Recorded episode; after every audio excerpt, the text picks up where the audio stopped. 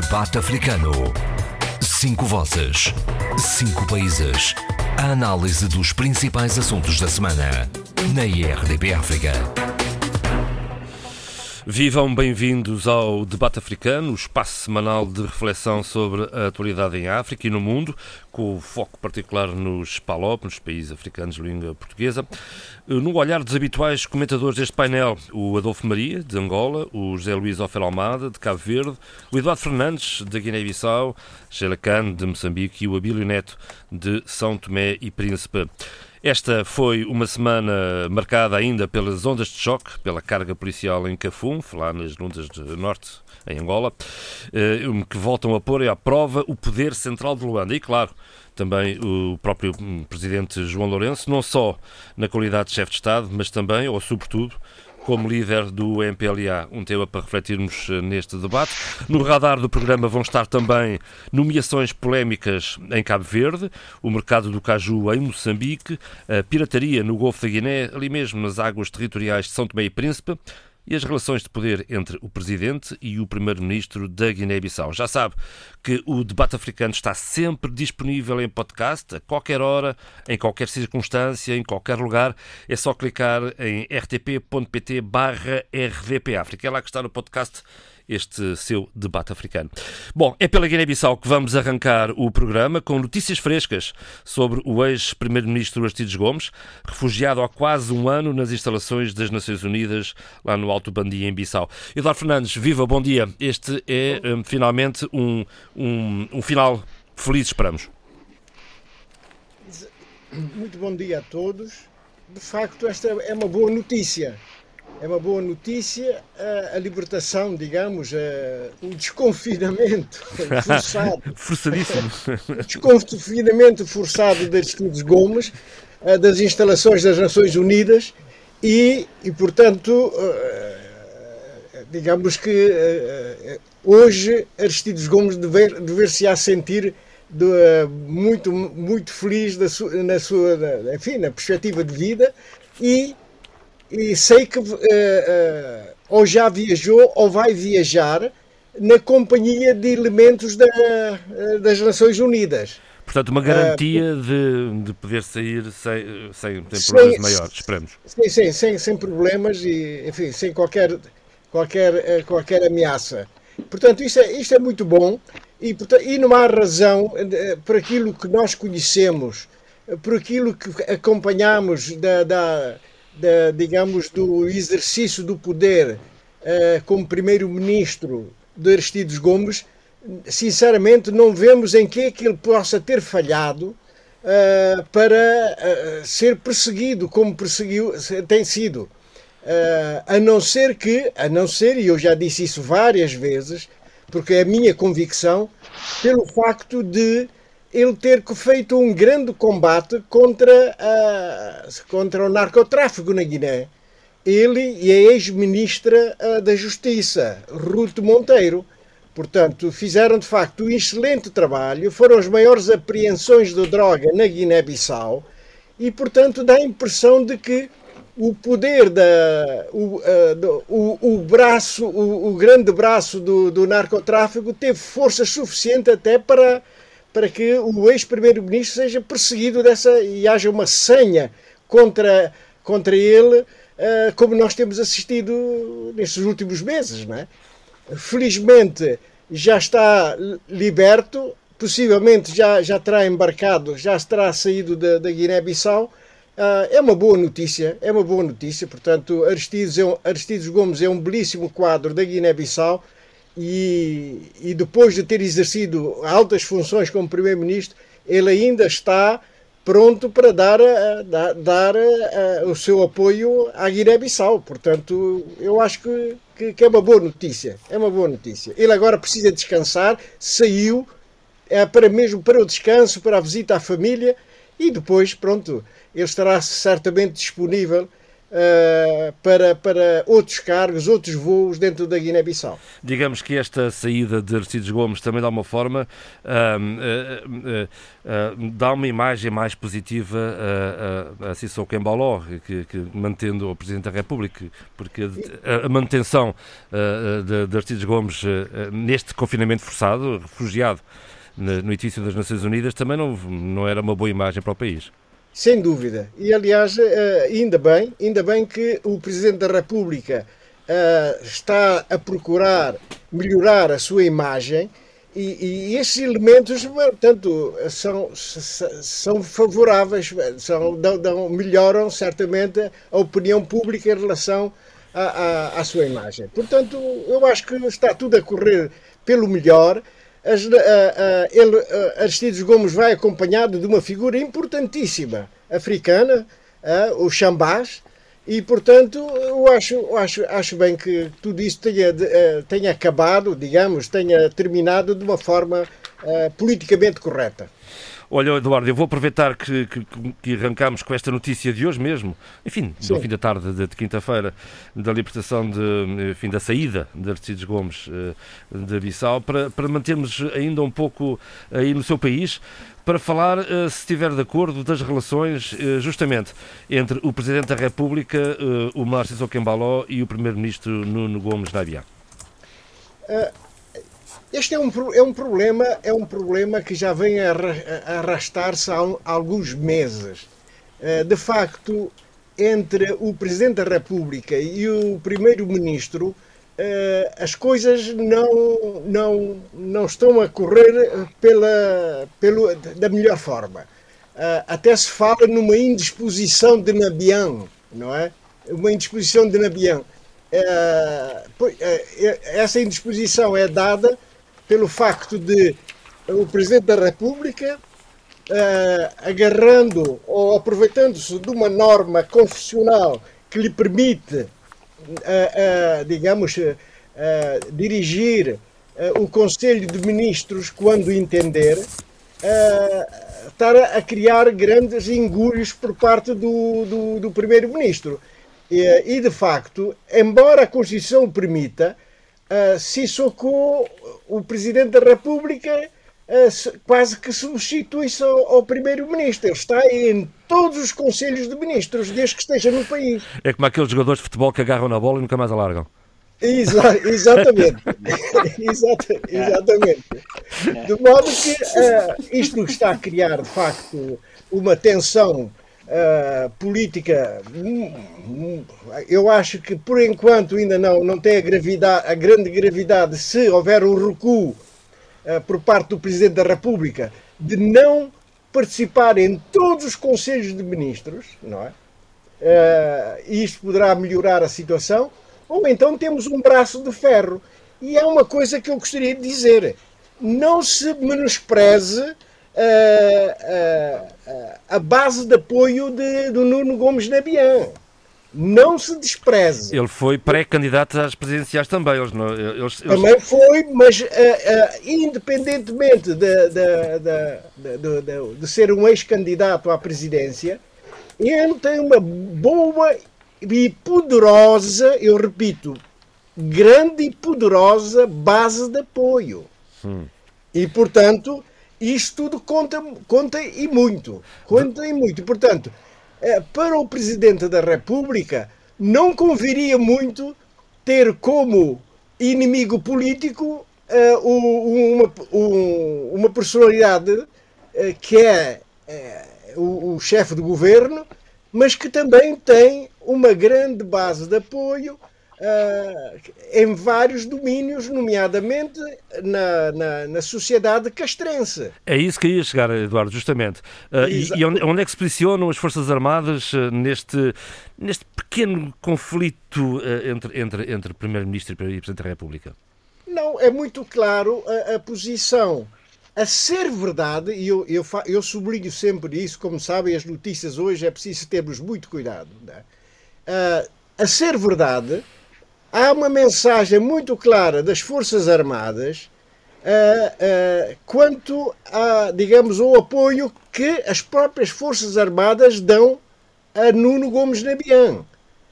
porque aquela frase, aquela, aquela frase que, que, em que se, que se diz que se o Nuno Gomes Nambian for destituído de primeiro-ministro, o Presidente da República vai acompanhá-lo.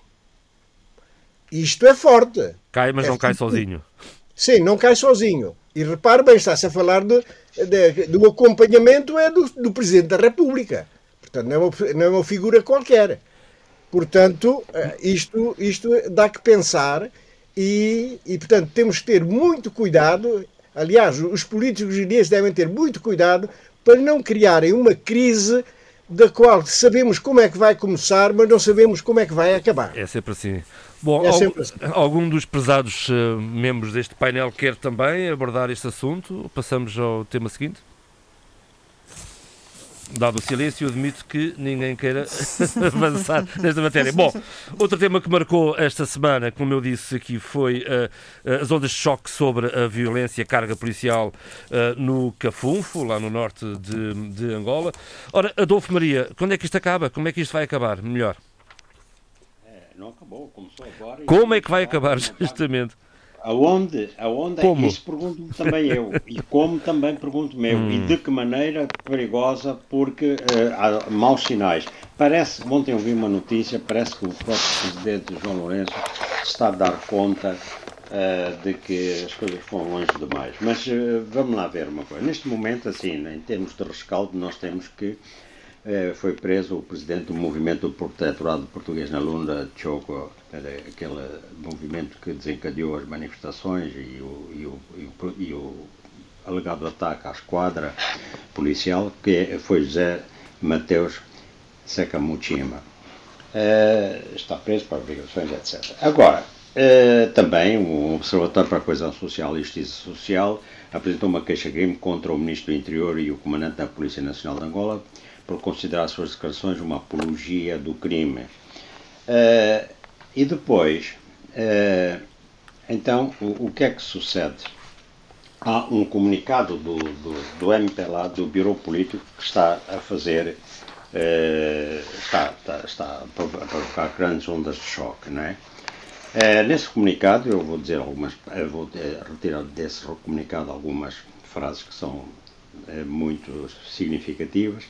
É, é, diz o comunicado do Bureau Político, atenção, do Bureau Político do MPLA, que diz o comunicado que o que temos vindo a constatar é que esta maior liberdade de imprensa, de expressão, de reunião e de manifestação está a servir para promover de respeito à Constituição e à lei.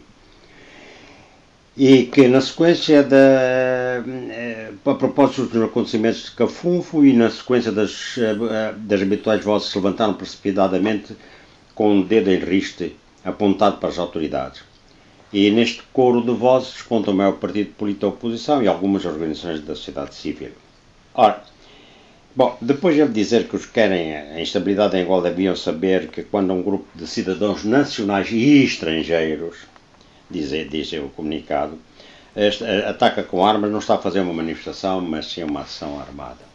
E, e então, a, a, a, também se ataca o biro político é, a uma parte da sociedade civil que reagiu, e bem, na minha opinião. E ele diz: admira-nos ouvir da parte de entidades que pensávamos representarem a autoridade moral da sociedade angolana declarações precipitadas baseadas mais na emoção do que na razão, segundo as quais o que se passou em Cafunfo é consequência das assimetrias regionais.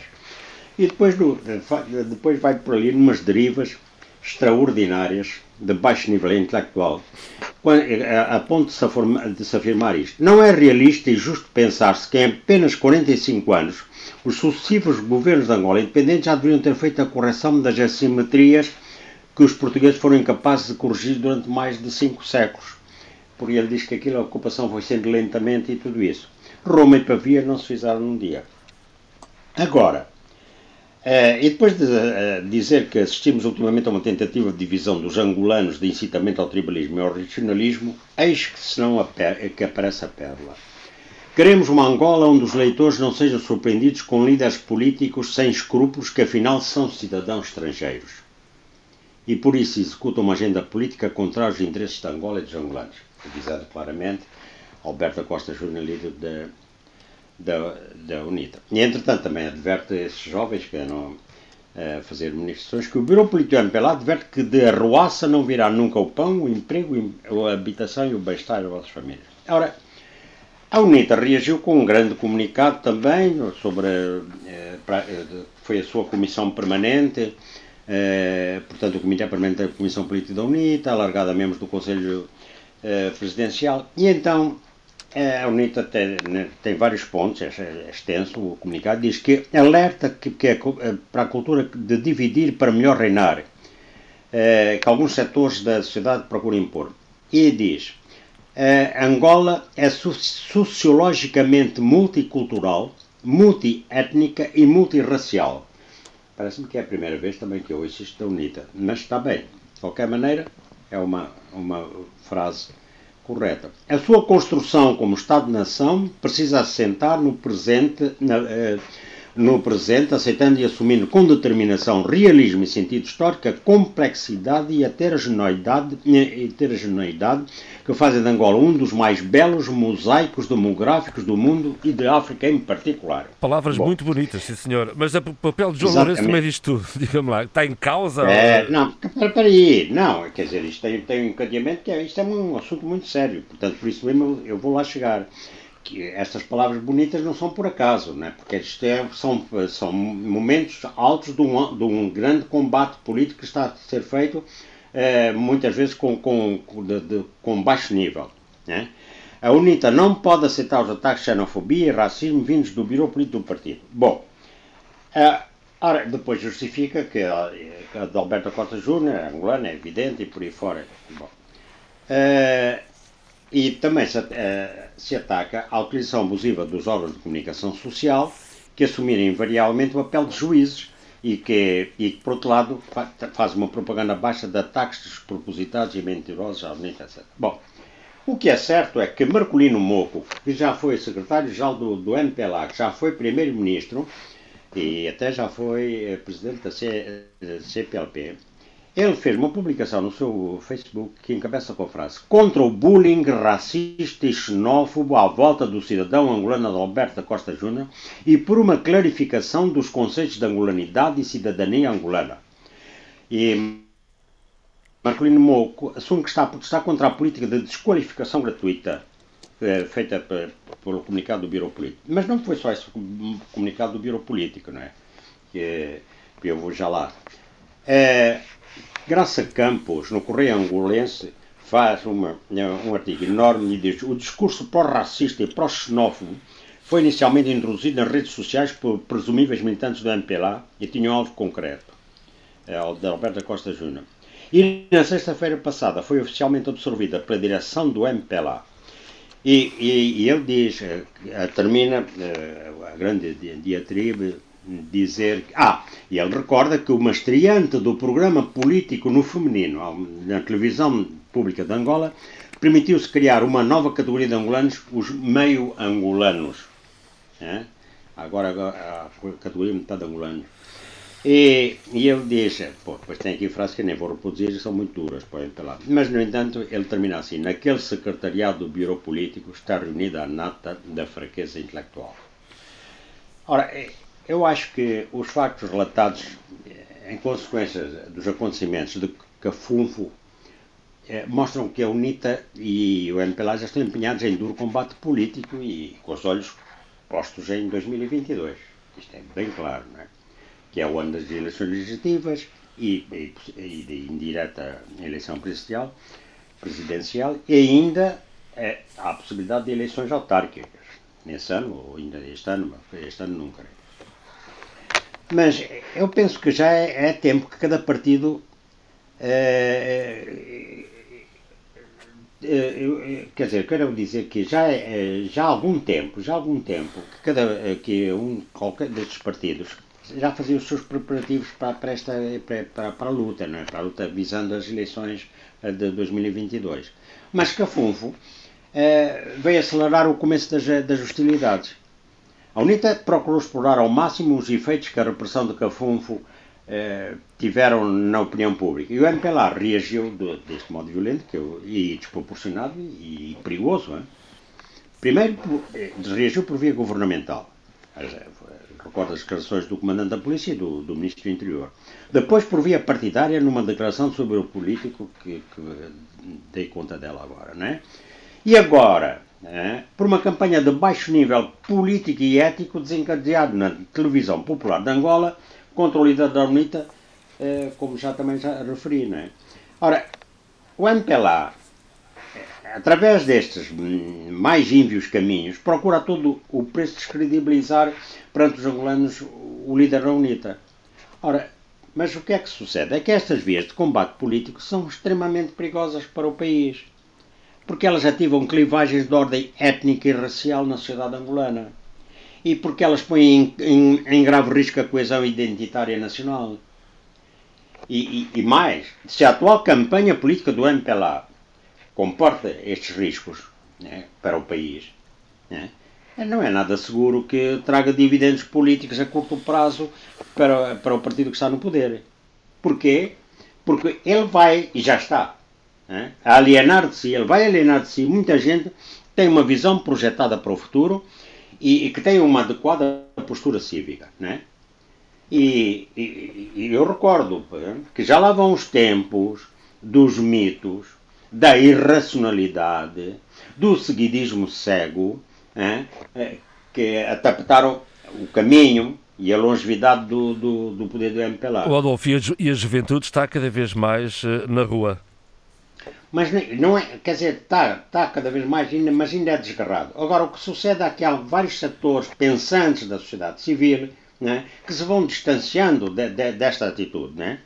Eu digo uma coisa, se os dirigentes do MPLA não tomarem consciência de, deste facto que eu disse, que, que já acabou os mitos, a racionalidade e o seguidismo eh, cego, que através da enorme propaganda logo a seguir a, a independência, etc., pronto, eh, mobilizaram grande parte do, do povo eh, angolano. Mas se os dirigentes não tomarem consciência deste facto e, e, e se não conseguirem agir em consequência, hein, isso uh, não sei o que é que será. Mas se, se tomarem consciência, né, eles vão ver que será bom para o seu partido. Hein, e, mas tem de agir em consequência, não é? Desta maneira atabalhoada, é absolutamente disparando em todas Sim, as direções e da maneira mais perigosa. Isso será bom então para o seu partido e para Angola, no caso de realmente tomarem consciência e agirem em, em consequência. Está dado o recado do, é. do, do, Adolfo Maria. Adolfo, eu, te, eu, vou passar, tenho que, tenho que rodar isto, porque já estamos em metade do, do programa. Isto, no instante, passa o tempo fora no instante. É um realmente muito importante neste caso. É verdade. Ora, bom, e temos, e temos no horizonte Eleições, eleições em Angola, talvez para 2022. Este ano o Adolfo Maria acredita que seja difícil realizar eleições. Há eleições também no horizonte em Cabo Verde, e, onde o José Luís Alfer Almada levanta aqui uma questão uh, sobre a paridade, na, os números de, de, paridade nas eleições autárquicas e legislativas. José Luís, diga. Uh, é, é verdade, sobre a paridade. Eu já tinha falado anteriormente da lei da paridade e da, das reservas que havia por parte uh, uh, de alguns partidos, nomeadamente da UCID. E os dados agora trazidos pelo Instituto da Equidade e Igualdade de Género uh, e, são surpreendentes neste sentido, porque por causa das reservas que tinha havido. Nas câmaras municipais, estou a falar da totalidade, houve 40,6% de vereadoras eleitas e 59,4% vereadores eleitos. Nas assembleias municipais, houve 41,8% eh, de deputadas municipais e 58,2% de deputados municipais. No total, temos, portanto, 200 mulheres nos órgãos municipais, Câmara e Assembleia Municipal, e 280 homens, o que dá uma percentagem de 41,5% de mulheres e 58,5% de homens. Ora, isso ultrapassa o que o definido quanto à representatividade de, mulher, de, de, mulheres ou de qualquer dos géneros uh, uh, na lei da paridade. Porque a lei da paridade diz que tem de haver uh, pelo menos uh, 40% de um género, nesse caso pensa-se é mulheres, e de 60% de, de, de, de, outro género. Então isto são, bo são boas notícias, Zé Luís. São ótimas notícias. E o que é que acontece? São ótimas notícias porque, eh, portanto, ultrapassou o que o, que, o, que, o expectável. O expectável. E o que está definido por lei? E, para, e, para, e, para, e o expectável e o que está estipulado uh, uh, na lei, com a intervenção de tribunais, portanto, havia até a possibilidade de determinadas listas não serem aceitas se não pelos tribunais justamente. se não houvesse cumprimento dessa paridade. Portanto, isso ultrapassou. E o que é que se espera das legislativas? Ainda não há listas definitivas, mas sabe-se, por exemplo, que pelo lado do PICV, uh, eh, aqueles críticos, uh, aquela notícia do, dos jornais que diz que os críticos foram eliminados, Claro que uh, o pretexto também que se usa pelo lado do PSV é que tem que se cumprir a lei de paridades.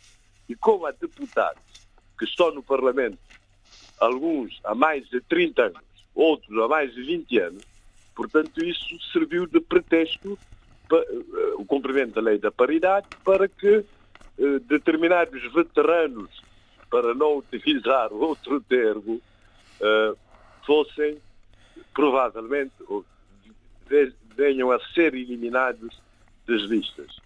Eh, portanto, eu não conheço ainda as listas eh, para fazer um juízo claro, mas o que o ICE, portanto, o Instituto de, eh, ligado à paridade, exige é que, portanto, que haja alternância de géneros nos dois primeiros lugares. Por exemplo, se um cabeça de lista é homem, uh, o segundo da lista tem que ser mulher. Se o, ca o cabeça de lista é mulher, o segundo da lista tem que ser um homem. Isso é que se exige nesse momento e já se veio, os partidos já vieram dizer que iam cumprir integralmente o estipulado uh, na lei e, dá-se como bom, bom, bom exemplo o facto da líder uh, do PICB ser uma, ser uma mulher. Eu não tenho dúvidas face a esses dados e, portanto, a lei da paridade vai ser integralmente, eh, integralmente cumprida. E eu gostaria de, de, trazer uma curiosidade só para perceber isso. Na Alemanha, por exemplo, no, no, no Partido dos Verdes, em tempos, o medo, o receio que se tinha era que os homens fossem, estivessem subrepresentados. Portanto, a lei da paridade, que estipula que 50-50 nas listas para homens e mulheres, era para defender os homens e não o, e não o contrário. E eu creio, portanto, que havemos de chegar uh, a este nível de 50% versus 50% de mulheres e homens. Muito bem. Sheila, é uma boa notícia também, o que é que acha? Sheila Khan. Sheila Khan. Olha, perdemos a Sheila. Conseguem-me ouvir? É, sim, eu, eu... Não, não, estou, não me perderam. então, eu não diga. me perderam. Eu é que estou com muitas dificuldades em. A minha chamada já caiu várias vezes. Bom, não, não sei se teve uh, a oportunidade. Eu tenho ouvido as pessoas entrecortadas. Hum, estávamos aqui a falar. O que eu ouvi Uh, eu ouvi uh, partes do, do, do, do Luís, o que torna uh, os mecanismos de igualdade de género cada vez melhores e mais inclusivos. Mas eu não posso ampliar mais e estender mais a minha opinião porque eu perdi algumas partes do Luís Muito bem, são, são as contingências, são as contingências de estarmos à distância. Desculpa, não faz não mal, Sara, vamos realmente... ao tema que vamos ao tema que propôs uh, para abordar uh, este programa, que é o mercado de caju e a saída uhum. uh, da Holanda. Ora, diga então. Olha, eu por acaso quando peguei neste tema lembrei-me do Eduardo Fernandes. Pensei, bem, o Eduardo certamente vai abraçar comigo esta reflexão. Uh, principalmente pela, pela experiência que a Guiné-Bissau tem com a produção e, e, não só, e todo o mecanismo de, de, de, de colocação de, do, do castanha de caju no mercado. Uh, isto chamou-me a atenção porque foi realmente também uh, teve um, um, foi um tema que durante esta semana em Moçambique uh, recebeu atenção. E foi, e foi a chamada abaixo. Uh, vamos tentar ainda recuperar a Sheila, que entretanto que. Mas... Consegue ouvir? Ora, faz favor, Sheila, continua. Pronto, eu vou tentar falar rapidamente é porque ser mais prudente, isto está mesmo complicado. Ainda por cima eu tenho o meu filho aqui ao meu lado a ter aulas online. Uh, pronto, uh, chama-se isto confinamento familiar. Exato. Pronto, Olam era uma, é uma multinacional que estava a operar em Moçambique há 22 anos e por várias razões indicadas pela própria multinacional, nomeadamente tendências globais no mercado da, da castanha do caju, recorrentes dificuldades uh, em aceder à matéria-prima de qualidade uh, uh, nos parâmetros necessários, faz com que esta multinacional anuncie a, sua, a cessação das suas atividades. Ora bem, isto tem os seus contra. Contra no sentido porque vai afetar, logicamente, os pequenos uh, produtores que eram apoiados e financiados por esta companhia. Um, pronto, isto era um motivo muito importante uh, de ser aqui, aqui, aqui debatido. Uh, até ouvi uma, uma, entrevista com o, o, o, diretor do Observatório Rural, uh, João Mosca, que realmente especificava bem estas vulnerabilidades e estas decisões que as multinacionais comportam para os pequenos produtores da castanha de caju. E foi a Sheila Khan? Voltámos a perder a Sheila Khan. Bom, vou avançar no programa uh, para, o, para, o, para o Abílio Neto com, uma, com um tema que já abordámos aqui a semana passada, que eu recupero rapidamente, porque um petroleiro que foi desviado há dois dias do Golfo da, Guiné, uh, uh, ali perto das águas territoriais de São Tomé e Príncipe, já foi libertado e dirige-se agora para a Guiné eh, Equatorial com a tripulação a bordo, a salvo, sem, sem problema maior. O, o, o, proprietário da carga deste, deste petroleiro é o grupo francês Total, eh, que opera também, como sabemos, eh, no norte de Moçambique. Isto é um problema que não acaba. Eu hum, não quero hum, reiterar-me e insistir quase que paranoicamente nesse tema, mas tenho que deixar aqui, mais uma vez, a nota da dimensão da preocupação que tem que haver regionalmente, mas sobretudo em São Tomé e Príncipe, país mais vulnerável do meu país, relativamente àquilo que está a passar no Golfo. Esta, esta última ocorrência é, digamos que, releva muito pelo impacto que já começa a ter a situação, mas a verdade é que nos últimos 20 dias, para além daqueles, uh, daquelas ocorrências que eu tinha dito aqui, tinham efetivamente ocorrido mais dois sequestros, duas tentativas de sequestro, uma, da, uma, uma das tentativas bem sucedida e qualquer uma delas feita com muita violência. E, e, e, esse dado só foi conhecido muito recentemente porque houve uh, uma abordagem mais uh, secreta, se quisermos, dos armadores no sentido de não Uh, tornar pública a situação para uh, proteger uh, a as tripulação, tripulações. as tripulações desses dois navios. A situação é esta. a verdade é que as ocorrências estão cada vez mais próximas do território físico de São Tomé e Príncipe, estão já dentro dos nossos, do, do, do nosso mar. De acordo, de acordo com, desculpa interromper, mas de acordo com, com, com, com as agências internacionais, o, o petroleiro Maria E, eh, que foi, eh, que foi, foi, que foi tomado a terça-feira, estava ao largo de São Tomé e Príncipe. Exato. Logo, os níveis de preocupações têm que ser máximos e eu não vou voltar aqui a repetir a folha de rota que eu usaria se tivesse poder de decisão e sendo São Tomé usaria no sentido de colocar o debate na, na ordem eh, internacional e, e, e, e, sobretudo, no momento internacional. Sabemos que a Covid eh, acapara todas as atenções, mas essa, essa situação é uma situação eh, muito complicada. Já começam, eh, finalmente, alguns são tomenses lúcidos, não somos assim tantos, mas ainda existem os lúcidos, porque a nossa prática mental eh, e a nossa prática eh, de ação levam-nos sempre a querer eh, esconder factos e a querer escondermos-nos atrás de factos sem assumir a responsabilidade das consequências desses factos. E assim vivem as nossas elites. E, e estava a haver uma tentativa de tentar eh, não querer lidar com essa situação como se tem que lidar. A verdade é que já começam algumas vozes a, a, perceber e a compreender a dimensão da coisa porque o impacto é imediato na nossa economia, para além dos riscos que eu já venho chamando a atenção para ele. Mas o impacto começa a ser pensado também e já na nossa economia, que é naturalmente, por sermos um arquipélago, uma economia muito dependente do exterior.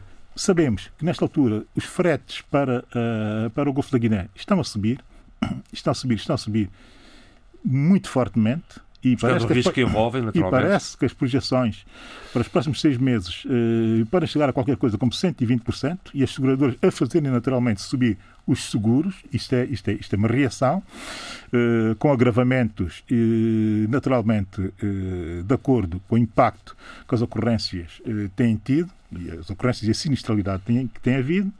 Segundo, a verdade também é que já começam alguns armadores a não querer assumir o risco de fazer transporte de mercadorias para uh, o Golfo da Guiné. Terceiro, especificamente para São Tomé e Príncipe, uh, a verdade é que no ano passado, e bem, o governo lançou um concurso para uma rota uh, regional, para uma rota marítima regional, para tentar promover o esforço que nós temos que fazer no sentido de colocar as mercadorias sedentárias dentro do país exportá-los para eh, a costa eh, africana. Eu não creio que vá ser possível, apesar de eu saber que existe um envolvimento muito grande até de alguns eh, parceiros privados eh, que querem, por iniciativa própria, financiar essa rota, eh, parceiros regionais, não só e propriamente são tomenses. A verdade é que também ouvi deles esta semana que esse projeto é um projeto, de momento, morto. Eh, não sei como será o, lançamento do concurso que o governo fez, eh, um concurso internacional, no sentido de tentar atrair eh, armadores para fazer, para preencher essa, essa, essa, essa, essa, essa rota. Não sei como é que estará de propostas, não faço a mínima ideia, mas a verdade é que isto atrasa todo o processo de tentativa de promoção da externalização da nossa, da nossa economia. economia. E quarto, finalmente, a questão reputacional. Eu não penso em nada sem pensar na questão do marketing e a questão reputacional. Uh, estar, uh, porque nós vamos ter esse risco, estar uh, a ter que sair da pandemia e a fazer um forte investimento na promoção de São Tomé e Príncipe como destino e estar simultaneamente e em paralelo as notícias a jogarem contra essa, contra essa, contra essa promoção, que é obrigatório que se faça e que está na consciência uh, do, do dirigismo político São Tomé, que assim seja. Eu ouvi o diretor do turismo em entrevista aqui à RDP África uh, a fazer, de facto, fé nessa possibilidade, mas a questão reputacional vai muito para lá daquilo que o diretor do turismo pode fazer. Tem muito que ver com a ação política concertada do próprio país a projetar uma imagem de que ele tem iniciativa suficiente para uh, conseguir, um, e eu volto ao que disse na semana passada, congregar as forças regionais e pôr a trabalhar as instituições regionais e continentais no assunto, e segundo, uh, também pedir uh, ao dirigismo governamental que seja ele próprio capaz de ter um discurso forte contra esse risco, que é um risco iminente. Nada disso está a passar dentro daquilo que é a nossa capacidade de agir e também não está a passar porque temos muito pouca capacidade para pensar esse tipo de assuntos. Nós pensamos sempre muito para dentro, esquecemos que somos um arquipélago, estamos obrigados a pensar para fora E as nossas atitudes, eh, quando pensamos para dentro, elas são o reflexo da forma como nós somos vistos. E isso não ajuda nada a ter que enfrentar uma crise como esta crise. E é uma crise que vem para ficar, e tanto vem para ficar, que eh, três ou quatro gabinetes de risco internacional, de risco marítimo, sendo que um deles é uma espécie de instituição clássica do risco marítimo, que é o Gabinete de Segurança Marítima Internacional, eh, já fez saber que a situação é tão grave que não estão a ser contabilizados para, uh, para uh, a quantificação internacional dos relatórios normais das grandes uh, seguradoras, sobretudo da Allianz, que é o clássico também, o problema com o, a circulação marítima junto à costa, que quase que quadriplica o número das ocorrências em águas territoriais ou, ou seja, a ação dos piratas está cada vez mais próximo de terra também próximo terra. Eles conseguem ter eh, e conseguem fazer essa dualidade de intervenções que conseguem eh, criar risco e ocorrências junto à terra, que foi, aliás, onde começaram, na costa da Nigéria, e agora já se consegue projetar para o pelo Atlântico dentro, sobretudo na zona de circulação, que é a zona por trás da Guerra Equatorial e São Tomé. Tocam as campainhas em São Tomé.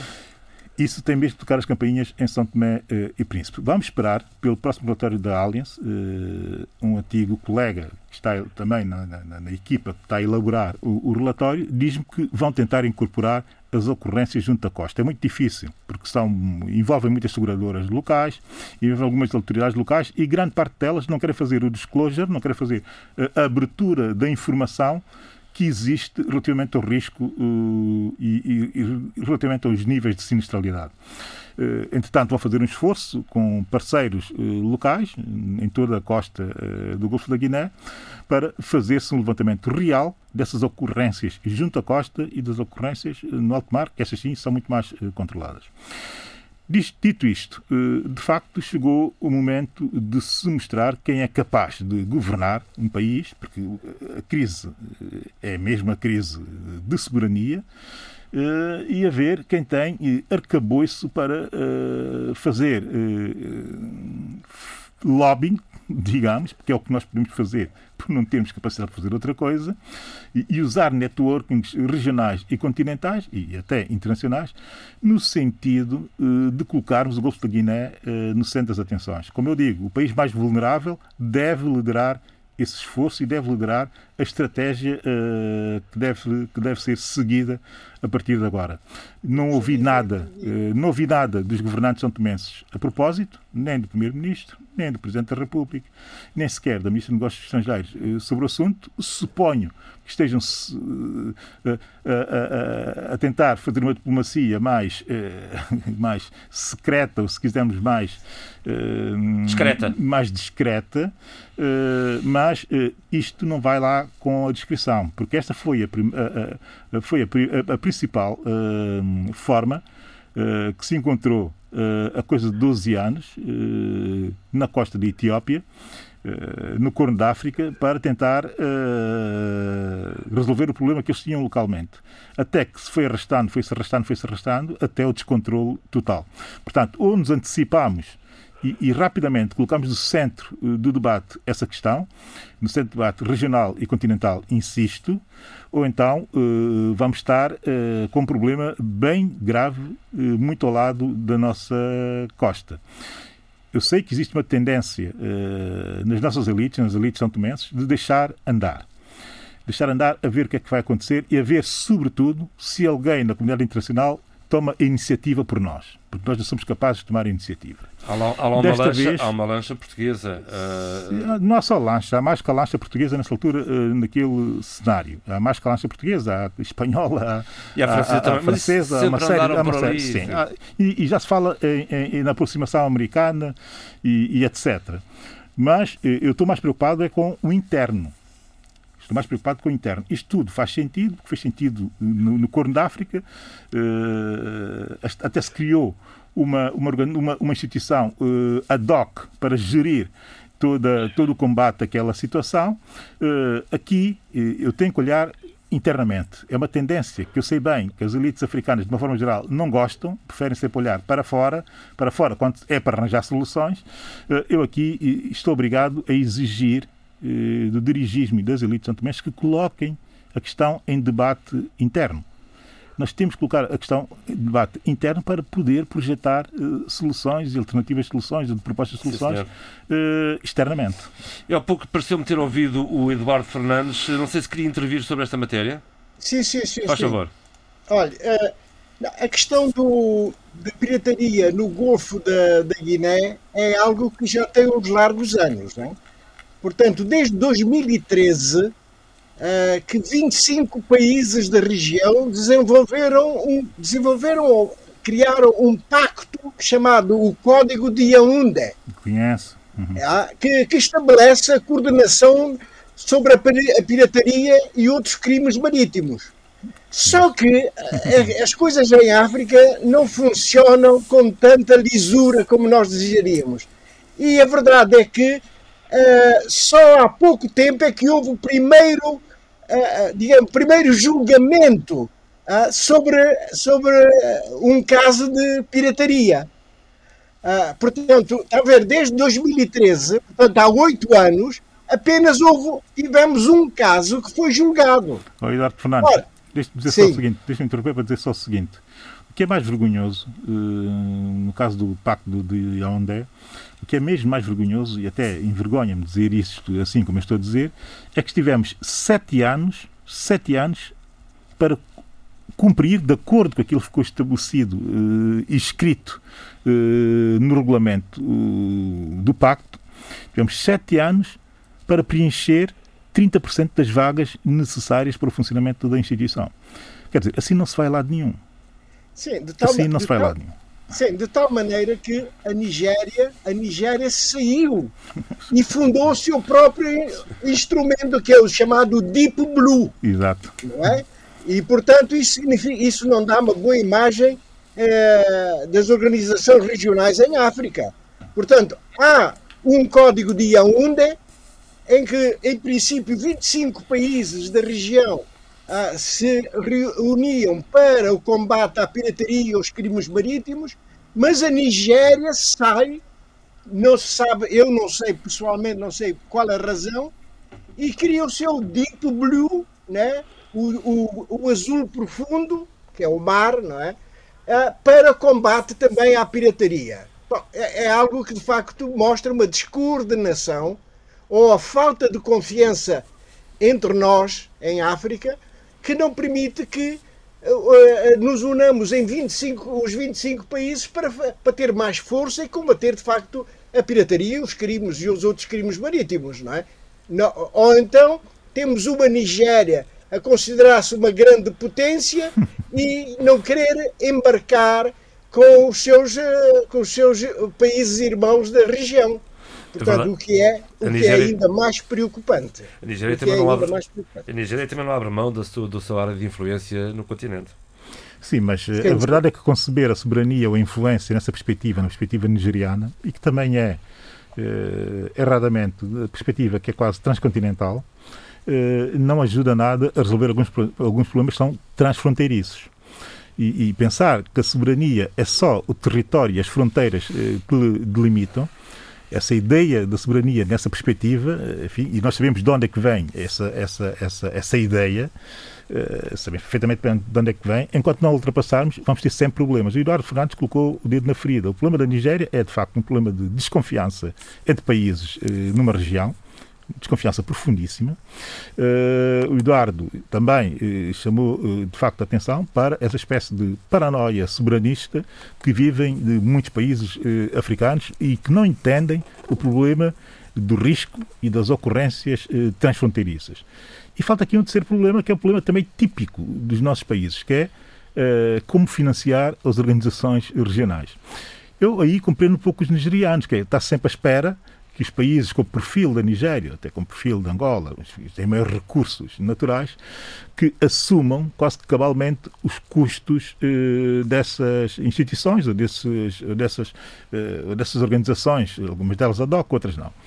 E, e, e, a verdade é que tem que haver um compromisso, um compromisso à medida da dimensão de cada país, um compromisso que não pode ser eh, facilitado eh, de eh, cofinanciar esses esforços. Quem não for capaz de financiar em plenitude, pelo menos, que é o caso, por exemplo, de São Príncipe, daí ser muito exigente com a nossa atitude relativamente a, esse, a, a, a esses problemas, tem minimamente que saber dar o know-how, o seu trabalho intelectual para, uh, e ser, sobretudo, também muito agente uh, para, uh, pelo menos, atenuar o facto de não poder contribuir como contribuem os nigerianos. E, e, eu não tenho dúvidas que a São é agente com capacidade para o fazer. Agora, não pode ser malta do partido, malta que está ali encalhada em qualquer lado e que é preciso colocar em sítios. Não é assim que se constrói a reputação de um país. Muito bem, este é o debate africano que a partir de agora pode ser pode continuar a ser acompanhado em podcast rtp.pt barra rdpafrica. Esta primeira parte fica por aqui. Eu volto a tentar chamar a Sheila Khan, que ficou a meio do seu raciocínio porque a chamada caiu. Estávamos a falar de caju, mas também há outros temas aí em Moçambique, Sheila. Sim, consegue ouvir-me? Faz favor, Sheila. Olha, pronto, uh, pronto, eu falei, isto hoje está um bocadinho complicado. Não está fácil, não. Perdão aos meus ouvintes para, para alguma uh, compreensão. Uh, porque não ajuda também a, a ter um pensamento mais coordenado um pensamento coordenado porque sinto mesmo um pouco vá, influenciada por estas vulnerabilidades da tecnologia. Olha, Sheila, deixa-me é só dizer-lhe uma coisa. Além... Não ajuda ao Diga. raciocínio e não ajuda também à moderação. Mas vá, siga. Eu peço imensa desculpa. Vamos lá tentar ver se conseguimos dar a volta a isto. Vamos embora. Pronto, eu estava então a falar da, da Associação de Atividades da, da Produção da Castanha de Caju em Moçambique pela ULAM.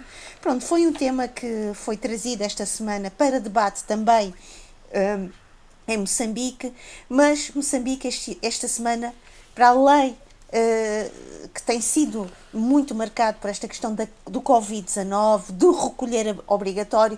Neste momento, o epicentro das contaminações passou de Maputo para a província de Sofala, portanto, uh, requer também mais uh, atenção ainda, mas esta semana ficou uh, profundamente marcada pela morte do general Eugênio Mussa, chefe do Estado-Maior-General das Forças Armadas.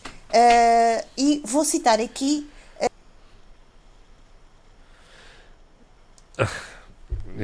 Estávamos a ter, falar da morte do general uh, Eugênio Mussa, chefe do Estado-Maior-General das Forças de Defesa de Moçambique. Uh, a Sheila um, não, não está, não está, caiu, uh, caiu a chamada. Bom, Zé Luís, vou assim, vou assim para, para falar. Pa, do Carnaval. Então vamos lá falar do Carnaval, tem tudo a ver. Vamos embora.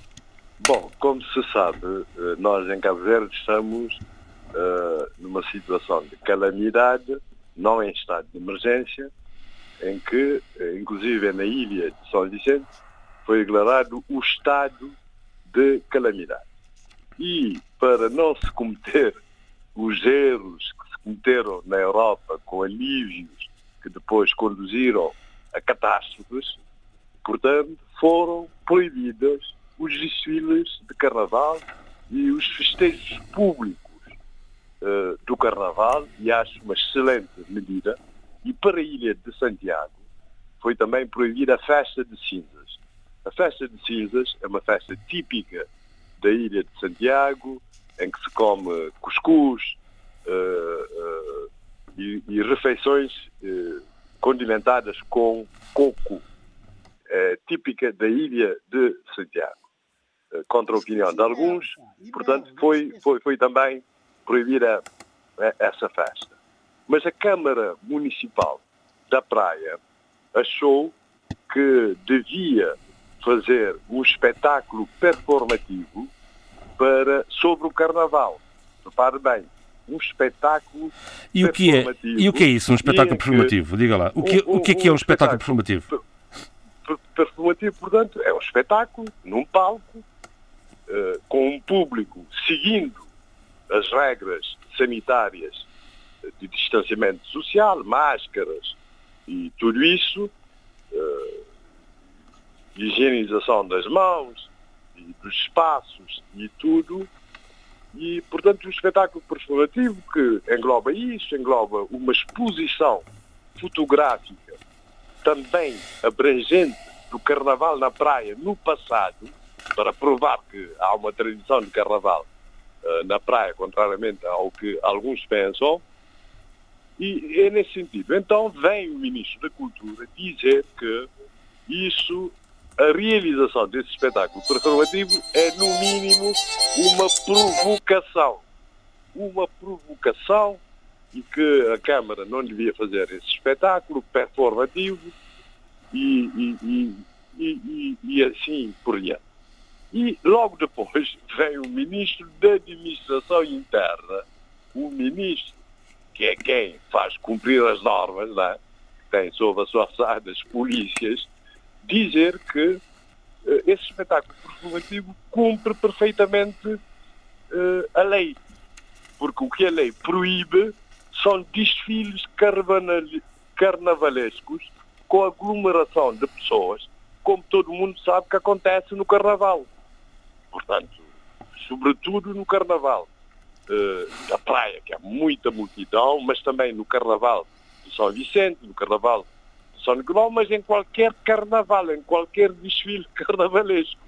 E o ministro vem, portanto, desautorizando, claro e expressamente, o ministro da Cultura. O seu colega de governo, portanto. O mesmo governo, duas sentenças. Mas depois, depois, o ministro da Saúde, portanto, na, na, no debate parlamentar sobre os ganhos da saúde uh, no, eh, em tempos de pandemia, mas também fazendo um balanço de todo o, o, o, o balanço de todo de, de, todo o tempo em que esse governo está em exercício, vem também dizer de novo que, que, que portanto, que a realização desse espetáculo performativo é, é portanto, eh, não devia ser, não devia ser, que as pessoas deviam ser mais cautelosas, etc.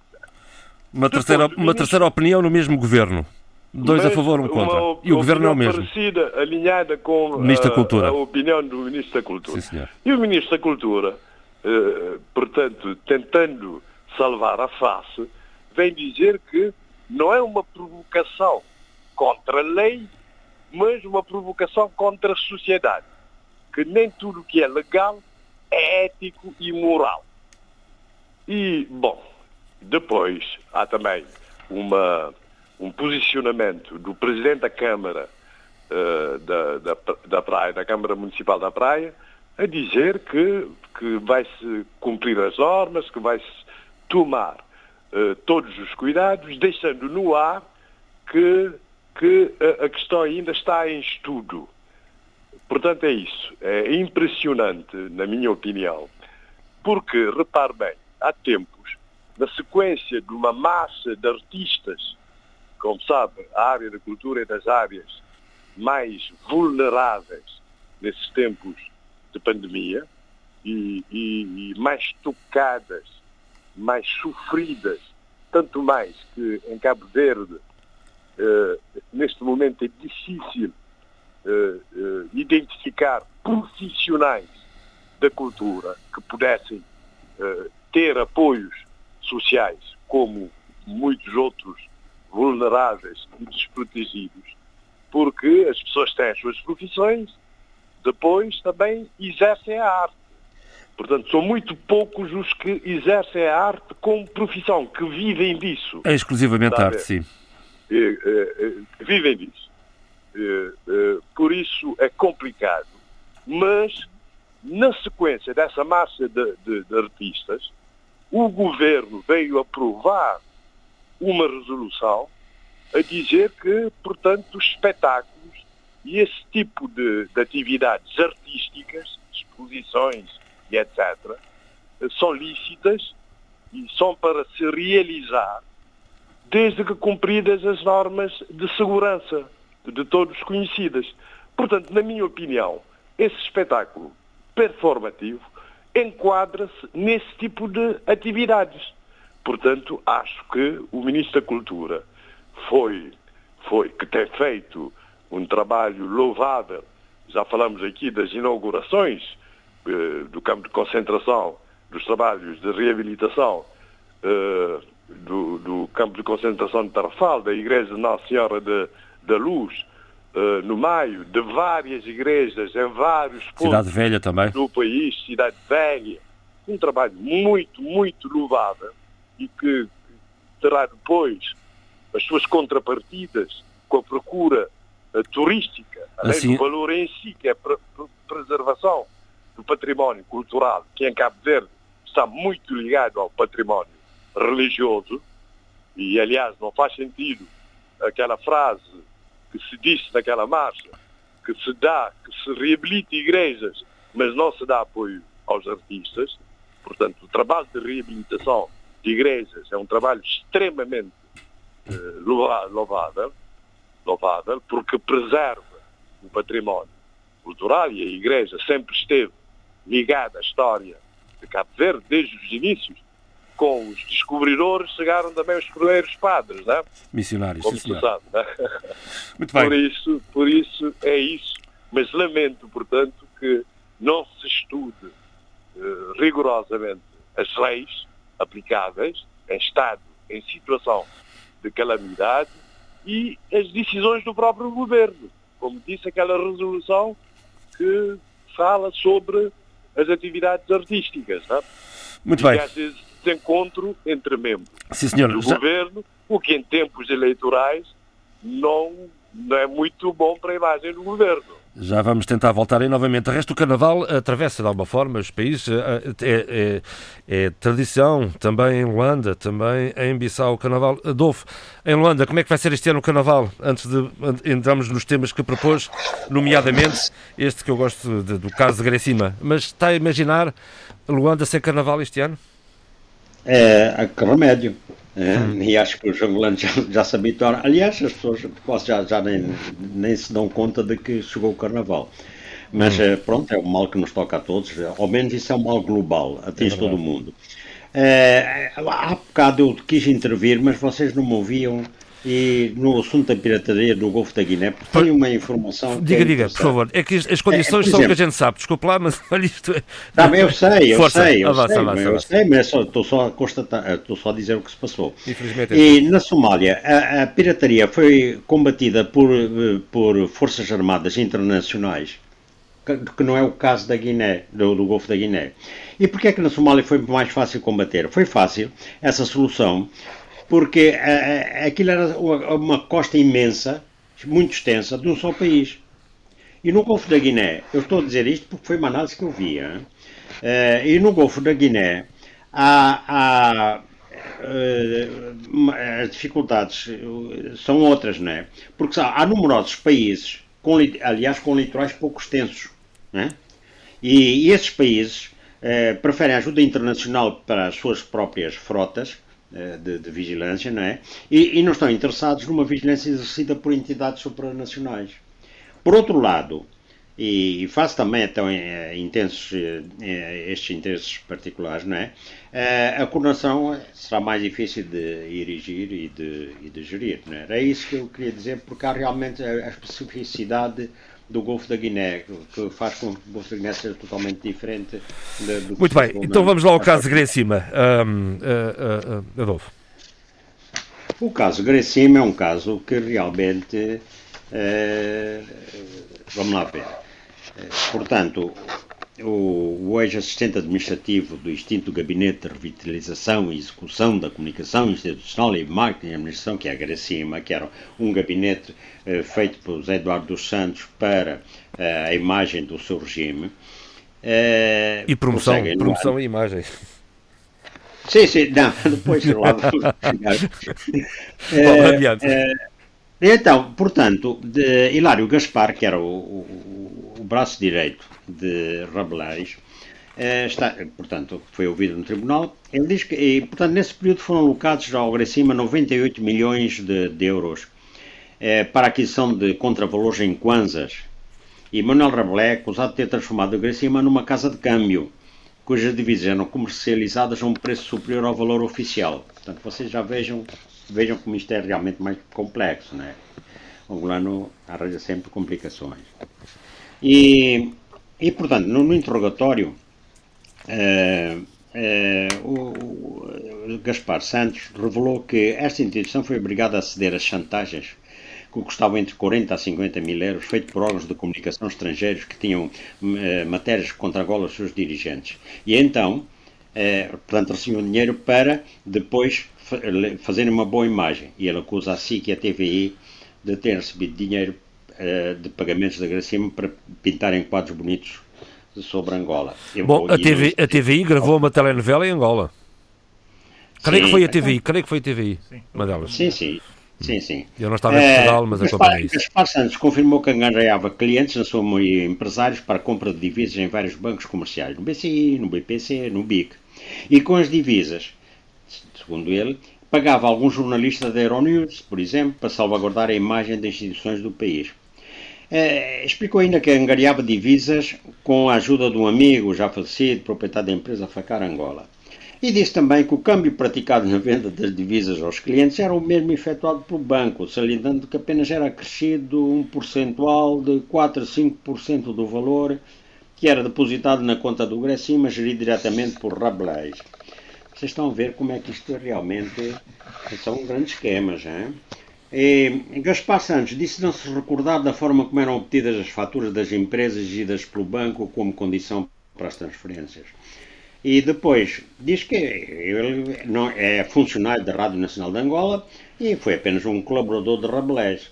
Uh, é, mas a grande contradição surgiu quando a, a, os juízes perguntaram como era possível um simples colaborador movimentar com toda a liberdade dinheiro da instituição para o estrangeiro.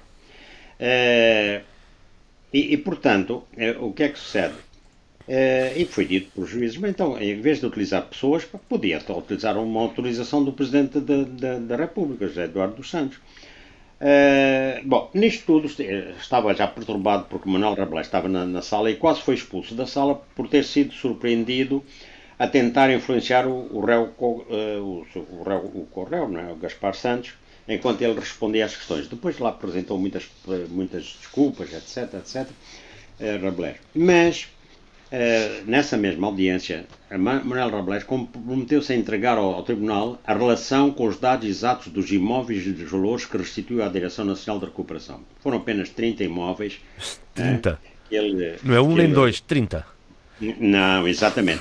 Depois, uh, já começou também agora, a ação continua e está a ser ouvido o antigo governador do Banco de, Nacional de Angola como declarante, Walter Filipe. Portanto, por aqui se vê-se que realmente, quanto mais a gente pisa estes terrenos, mais se enterra na lama, no lodo. Uh, bom, o que é que. Agora, uma outra notícia importante é que a ONU vai uh, propor a, que a, a saída de Angola da categoria de país menos avançado seja adiada até 2024. Isto é, bo, isto é bom ou mau? É bom ou mau? é bom, sabe porquê? Porque a categoria do PMA, né, é, porque quem está na PMA recebe medidas de apoio internacional. Exatamente. Né? E nesta situação estão 47 países. Se subisse de categoria, porque Angola tem um, um rendimento per capita de 3.496 dólares, três vezes mais do, que, do que é permitido para isso. Mas como os critérios para a graduação dos países menos avançados são o Produto Nacional Bruto, uh, per capita, o índice, o índice de ativos humanos, Human Assets, Assets Index, e o índice de vulnerabilidade económica, uh, no documento agora apresentado e que vai ser uh, apresentado à Assembleia Geral da ONU, é justificado que, que Angola está numa profunda e prolongada recessão económica, tem vindo a enfrentar de vulnerabilidades socioeconómicas agravadas e, portanto, eh, dada a flutuação dos preços do petróleo, como depende inteiramente, eles propõem isso. Isso, é, e é, isso será bom. Por outro lado, o Banco Santander, uh, uh, Standard da África do Sul né, está interessado em adquirir a posição do empresário angolano Carlos São Vicente numa operação financeira de Angola que está nas mãos do Instituto de Gestão de Ativos de Participação do Estado. Carlos uh, São Vicente através da da, da AAA, que é uma seguradora, detinha 49% desse fundo. E então, e, e, recordo que o Carlos São Vicente está detido desde setembro em Luanda por suspeitas de corrupção e, e portanto. Ora, e o que é que diz então o, o que é que diz então eh, o presidente executivo sul-africano do Banco Santander, David Bora? Diz que eh, ele ultimamente o banco tem estendido as suas operações ao Quênia e à Nigéria nos últimos dois anos e, eh, e em Angola pensa fazer o mesmo. O banco quer expandir eh, atividades eh, na região em que o Fundo Monetário Internacional estima que haja saída da recessão. E ele falou também, que também está a estender para outras partes da África, que, por exemplo, na Etiópia, por causa de, eh, interessado na privatização de algumas empresas públicas, e está interessado nos investimentos no gás natural em Moçambique. E é por isso que o banco quer aumentar o envolvimento eh, nestas áreas. Pronto, eu creio que eh, ao... O retrato da Semana de Angola está feito, Adolfo, é isso? Eu acho que sim. Meus caros uh, uh, participantes no debate, têm, querem questionar alguma coisa? Eu devo dizer que a Sheila Kant acabou por, por deixar-nos, porque a linha não, não, não, oferecia condições e, portanto, estamos, uh, estamos os quatro. Eduardo, falámos aqui da, enfim, do, do, adiamento da saída de Angola como, como, como país menos avançado, de acordo com os parâmetros das Nações Unidas. Já percebemos que é uma boa notícia, não é? Sim, boa não, tem, tem, é ambivalente. Eu vou hum. explicar hum. porquê. Não, é, é, evidente que qualquer país gostaria de ser, de, de, de, ser promovido, digamos, para um outro estatuto, não é? Mas a verdade é que uh, também tem o. O, o reverso da medalha. O, o, reverso da medalha é de facto que os apoios diminuem. Diminuem. Uh, portanto. O Eduardo foi fazer companhia. Também, também nos deixou. Caramba, isto não está fácil.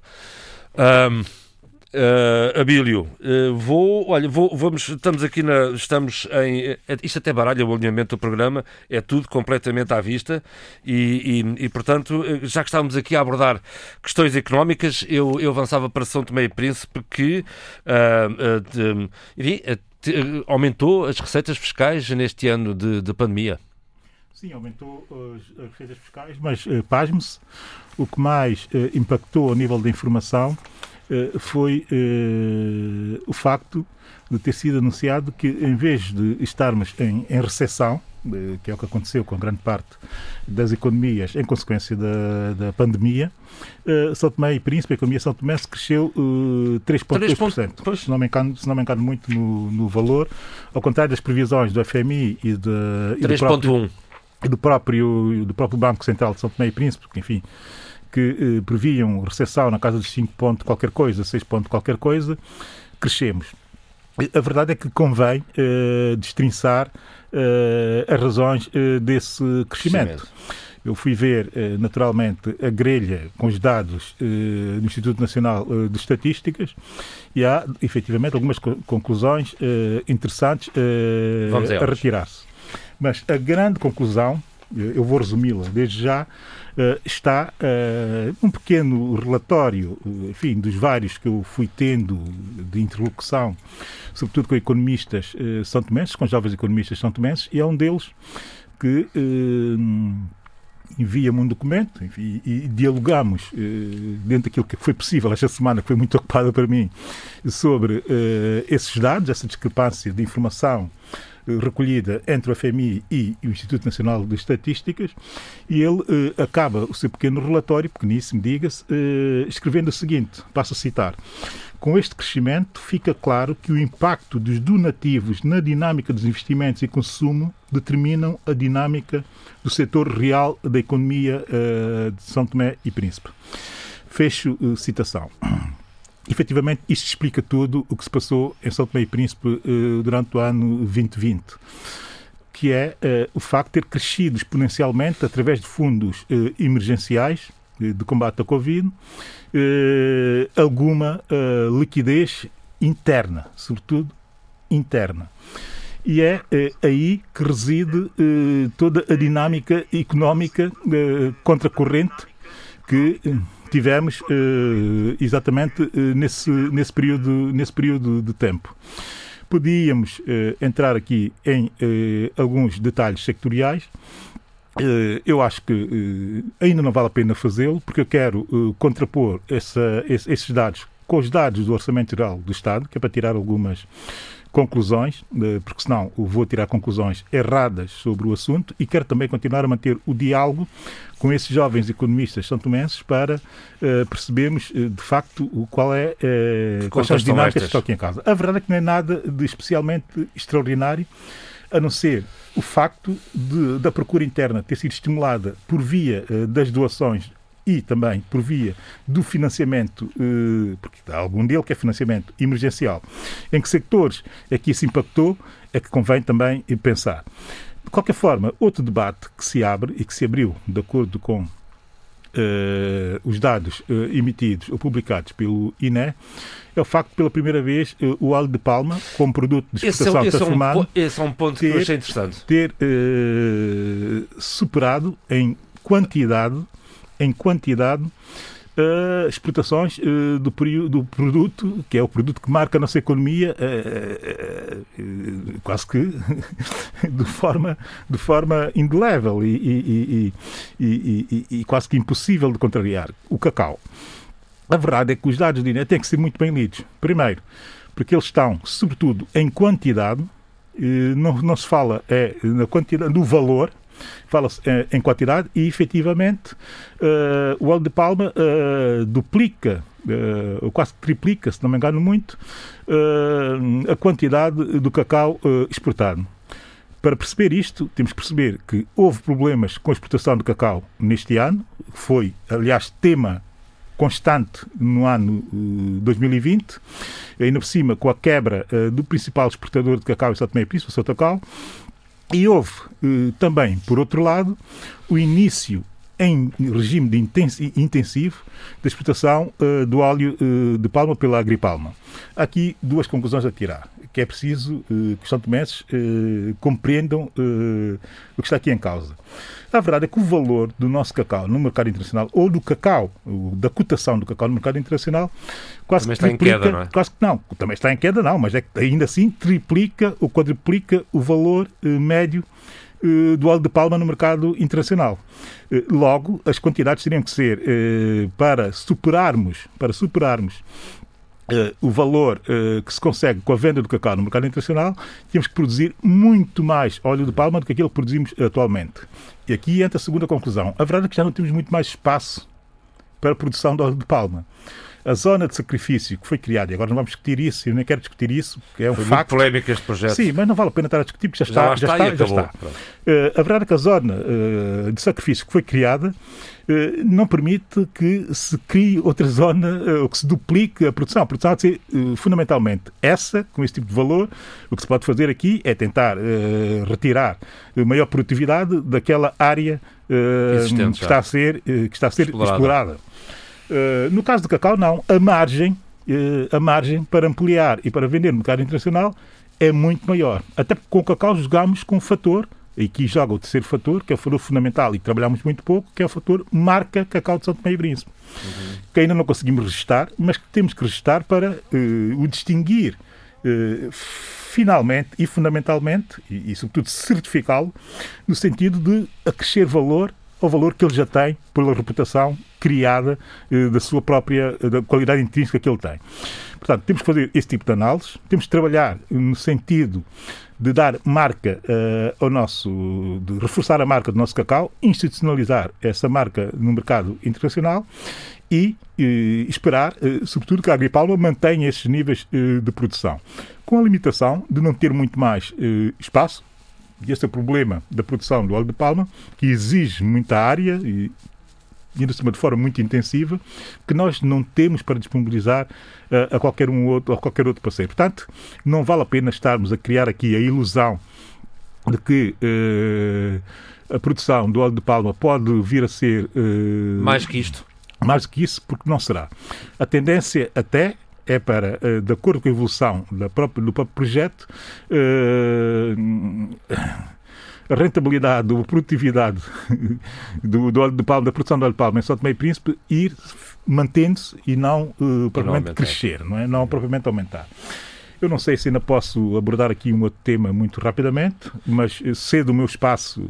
Não, até, porque, até, porque o Eduardo, até porque o Eduardo, entretanto, já, já voltou à linha. Estamos com tempo, estamos sem a cheira, ganhamos aqui algum espaço. Eduardo, a sua chamada caiu numa altura em que falávamos eh, do, do, eh, em que estávamos a abordar. Eu confesso que perdi, entretanto, Eduardo. Eu, eu, também, eu também. Bom, então Mas, vamos. Era, era, eu que estava. Então vamos... Bom, vamos criar aqui um, um espaço comum a todos que é a vacinação, a vacinação em África, com uma notícia de hoje fresca, uh, que, que, dirige e começa este, este, esta, esta parte uh, pelo Zé Luís, uh, em que Cabo Verde é o primeiro país africano com financiamento do Banco Mundial para, para, para as vacinas. O Banco Mundial aprovou nesta sexta-feira, ontem aliás, quinta-feira, um financiamento adicional de 5 milhões de dólares para apoiar Cabo Verde na compra de 400 mil vacinas. Bom, a questão da vacinação em África é uma questão, é uma questão importante. Zé Luís, eh, como é que acha que o processo está a correr ou vai correr, eh, uma vez que ainda não começou, em Cabo Verde? Está, está a ser bem planeado, do seu ponto de vista? Uh, sim, sim. Uh, bom, uh, no debate que houve sobre o estado da saúde eh, em Cabo Verde, com o Ministro da Saúde, eh, a oposição pediu que fosse, eh, portanto, disponibilizado o plano de saúde, que o Ministro da Saúde disse que já está elaborado. Eu creio, portanto, que essa é uma excelente notícia para Cabo Verde, para ter eu não sei se o número de, de, de, de, doses ou de pessoas a serem vacinadas é, é mesmo este, 400 mil, porque seria quase a totalidade da população residente cabo-verdiana. Portanto, não sei bem.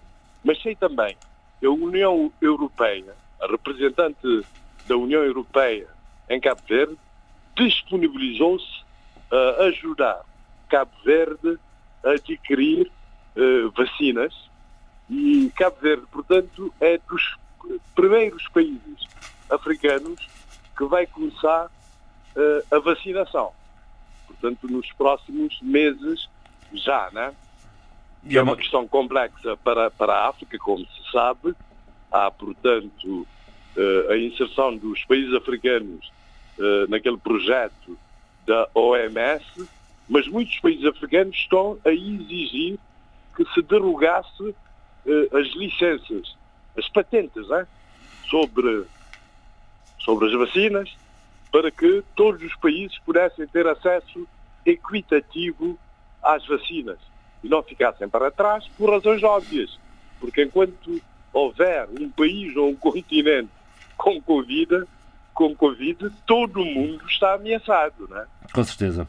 Eduardo, na Guiné-Bissau, uh, um, uh, Uh, o plano de vacinação ainda não começou. Uh, está, uh, a alta comissária para a Covid-19 é uma pessoa respeitável, de confiança. Eduardo, como é que antevê este, este processo no seu país? Eduardo Fernandes. Contingências Ora bem, tinha indicação que o Adolfo Maria também, de tanto caiu e está bonito. Oh, uh, Abílio, uh, uh, vamos. Não, não, creio que em São Tomé ainda não há propriamente um plano de vacinação. como é que creio que isto que está a ser feito, esta, está a ser esta questão? A minha preocupação não é propriamente o plano de vacinação. Como já disse aqui, eh, logo quando começámos a debater a questão eh, Covid, a questão eh, da pandemia e, sobretudo, voltei a repetir, quando se colocou em cima da mesa o problema da vacina e da sua distribuição equitativa pelos países. São Tomé e Príncipe, tal como Cabo Verde, vai beneficiar naturalmente também do, do, do apoio do Fundo Mundial. Eh, vai e está naturalmente dentro uh, do esquema COVAX, soube, e aqui convém nós refletirmos sobre isto, que houve um atraso na submissão uh, do questionário para acesso às vacinas da COVAX, da parte de São Tomense. Convém perceber, convém perceber por que razão nós não submetemos o questionário na altura certa, ou na data limite a que tínhamos que submeter, se foi laxismo dos serviços ou se foi laxismo eh, dos decisores eh, políticos nacionais, ou se foi mero eh, acidente que pode acontecer com qualquer um. Mas a verdade é que convém ir dizendo as coisas como elas são as pessoas. Porque no mundo como está hoje, todos nós temos conexões nas organizações internacionais e sabemos o que se passa porque perguntam-nos sobre o que se passa com o nosso país. Entretanto, eh, suponho que São Tomé e Príncipe conseguirá também estar, naturalmente, eh, na facilitação que é proposta pela, pela COVAX, eh, enfim, e eh, obteremos, dentro daquilo que são os timings de obtenção das vacinas e, sobretudo, do início da, das campanhas, eh, de acordo com aquilo que são os timings e o agendamento previsto para os países africanos. Isto no caso de São Tomé e Príncipe. Entretanto, eh, pensar em São Tomé e Príncipe e pensando nas nossas idios- idiosincrasias e nas nossas enfim, dos nossos menos enquanto elites, eu tenho que dar aqui duas, duas, duas ou três notas daquilo que se passa em África, noutros países africanos, para compreendermos eh, porque é que, eh, às vezes, eh, o nosso insucesso enquanto coletivo, enquanto nação, se justifica e se justifica exatamente pelo nosso próprio comportamento. Dizer que o país africano que mais tem, o que mais vacinou até o momento, porque já inici- já iniciou a sua campanha de vacinação desde dia 11 de janeiro, a mais de um mês, é um arquipélago e são as Seychelles.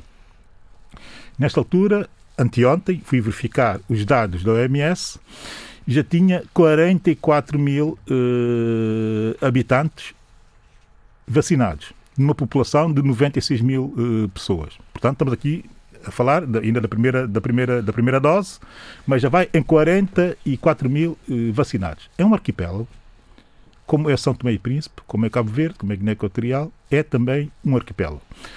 É evidente que tem menos gente, mas é evidente e óbvio também que são mais competentes. Essa é que é a conclusão que temos que retirar. Dizer também que as Maurícias já começou o seu processo de vacinação no dia 23 eh, de janeiro, portanto, a- a menos, a um pouco menos do que um mês. Também já está em curso, com 20 mil vacinas, eh, e, e, e- vai, já em finais de fevereiro, começar eh, a vacinação massiva. Um milhão de habitantes, mas já iniciou o processo de tentar, eh, enfim, eh, criar imunidade ou imunização em dois setores que tanto um país como o outro, tanto as Maurícias como as Seychelles, eh, dão como prioritários. Naturalmente, o setor eh, que é globalmente prioritário, universalmente prioritário, se quisermos, que é o da saúde, eh, não tem um problema da terceira idade, como tem os países ocidentais, os países a norte e alguns países também do sul, já com esse perfil demográfico, logo optaram por ir por setores. E o primeiro setor que vai ser vacinado, ou o segundo setor, se quisermos, o primeiro setor, o económico, é o setor turístico. Vale a pena eh, perceber como é que foi planeado o, o- o esquema de, eh, de vacinação nesses eh, países. Sempre a pensar na reputação, sempre a pensar no setor que influi mais internamente e sempre a pensar em rapidamente voltarem a colocar-se na rota de E destino de a excelência, de destino de excelência, logo dinamizando a economia. Há um outro país eh, africano que também já iniciou o seu processo de vacinação e está muito adiantado, é provavelmente o mais adiantado dos grandes países, que é Marrocos. Mas eh, eu quero regressar às duas ilhas e para correlacionar com a situação são tomense e, e para dar nota da nossa absoluta incompetência e a nossa absoluta irresponsabilidade eh, relativamente a alguns assuntos. O que é que difere as Maurícias e as Seychelles, sobretudo as Seychelles, eh, dos outros países africanos? Primeiro, são ilhas, as populações são mais pequenas e têm, efetivamente, uma diplomacia muito agressiva, para além da boa reputação que foram acumulando ao longo dos anos na gestão do, do- do- do- na governação, na boa governação. Dois, na gestão dos fundos públicos, sobretudo dos fundos de países terceiros. E foi nessa perspectiva que tanto um país como outro beneficiaram de quê? De, do financiamento antecipado de fundações. Uma delas indiana, no caso das Seychelles. Isso faz-me lembrar logo no caso eh, de São Tomé e Príncipe e da Feedback Infra, eh, que foi a empresa de engenharia que desenhou o célebre hospital que não, parece que nunca mais sai do papel eh, do fundo do. Uh, é preciso que nós, se calhar, fizéssemos um exercício de perceber qual foi a fundação indiana que financiou o primeiro, a primeira abordagem do programa uh, de vacinação uh, das Seychelles, e sei qual é, e sei qual é a relação que ela tem com a, com a, com a Feedback Infra. Feedback Infra, que nós tivemos o, o, o, a petulância de ofender, e continua o Ministro das Finanças a ofender, ouviu ainda agora uh, na discussão do Orçamento de Estado na Assembleia, uh, insinuando que é uma empresa criada de fachada para, para uh, comissionar Patrícia Trovada. Convém percebermos quem foi a fundação que financiou a vacinação nas Seychelles. E se o fizermos, não custa nada, fazer, não custa nada fazê-lo, é sair ao Google e fazer a correlação, para nós percebermos como é que nós somos irresponsáveis, nós não, eles são irresponsáveis eh, no tratamento dos assuntos eh, da soberania e do bem-estar eh, dos São Tomés. Convém também fazermos os mesmos exercícios, ou o mesmo tipo de exercícios, relativamente à fundação nos Emirados Árabes que financiou a campanha, a campanha da, o início da campanha nas Maurícias. Que é para voltarmos a ter a vergonha de percebermos que não podemos andar a brincar com fundos como tão reputados como o Fundo Árabe do Kuwait, e como, se nós tivermos bons, bom comportamento e boas práticas, e sobretudo boa governação, e, e tivermos sobretudo a lucidez e a inteligência emocional de saber gerir oportunidades, estaríamos agora exatamente na mesma condição em que estão as Maurícias e as Seychelles. Mas nós não. Nós somos emocionalmente fracos e o que fazemos é estragar oportunidades atrás eh, de oportunidades. Na próxima semana vou falar do Fundo Global, que é para se perceber Exato. como é que as elites são tomenses funcionam e funcionam mal e não permitem que o país beneficie de oportunidades que nos são dadas. Muito bem. O até... Fundo Global é paradigmático do nosso comportamento. Muito bem, até porque o programa de hoje está aqui com uma série de problemas, como já se aperceberam. O Zé Luís continua, Alfer Almada continua em linha e eu vou aproveitar para, para lhe pedir que me fale deste novo, da nova sede do Banco de Cabo Verde, um projeto com mais de 20 anos, de Cisa Vieira, que finalmente está de pé e foi inaugurado esta semana. É verdade, é um projeto emblemático eu creio que é um edifício tão emblemático como o edifício da Assembleia Nacional ou do Palácio do Governo, eh, portanto, financiados e construídos por os chineses, este projeto tem uma particularidade. Este projeto, quer dizer, esta obra. Sim, já, já é uma obra, já é mais projeto. Tem, tem, tem, tem uma particularidade, para já vem de mil, mil, 1992. Portanto, passou pela, pela, pela, pelas mãos de vários governadores e administradores uh, do Banco de Cabo Verde, ainda num tempo em que o Banco de Cabo Verde era também banco comercial. Né? Uh, aliás, o único, vem do partido único né? Uh, do, de, de, Cabo Verde. O único banco comercial à altura, depois se criaram bancos comerciais vários. Depois é financiado por um fundo dos trabalhadores do Banco de Cabo Verde. Portanto, não sai do erário público nem de financiamentos externos.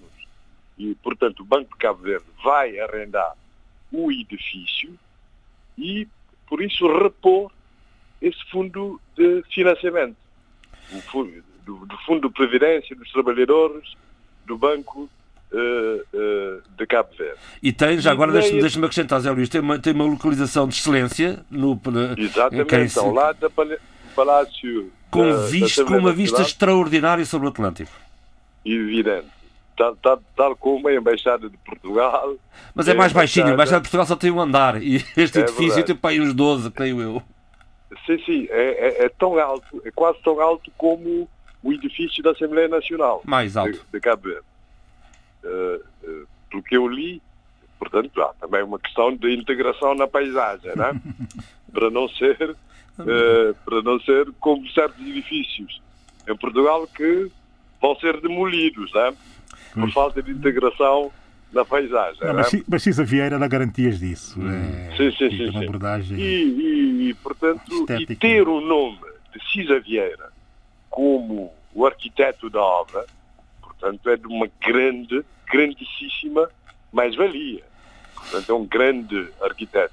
ele que, já tinha, internacional. ele que já tinha deixado também um estudo para uma pousada na Cidade Velha que acabou por não dar em nada.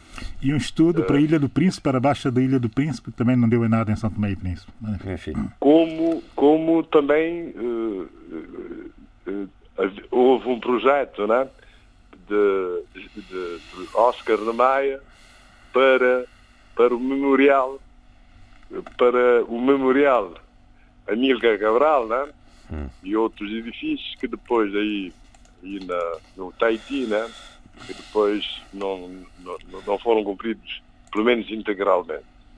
Portanto é isso. Muito É- bem. é- é- mas ma- mais um dado. Diga, diga. eh, o, portanto, a obra foi inaugurada pelo Primeiro-Ministro, que claramente está em pré-campanha eleitoral, mas fez um gesto muito louvável, muito louvável, que é eh, condecorar todos os ex-governadores do Banco de Cabo Verde desde a independência nacional.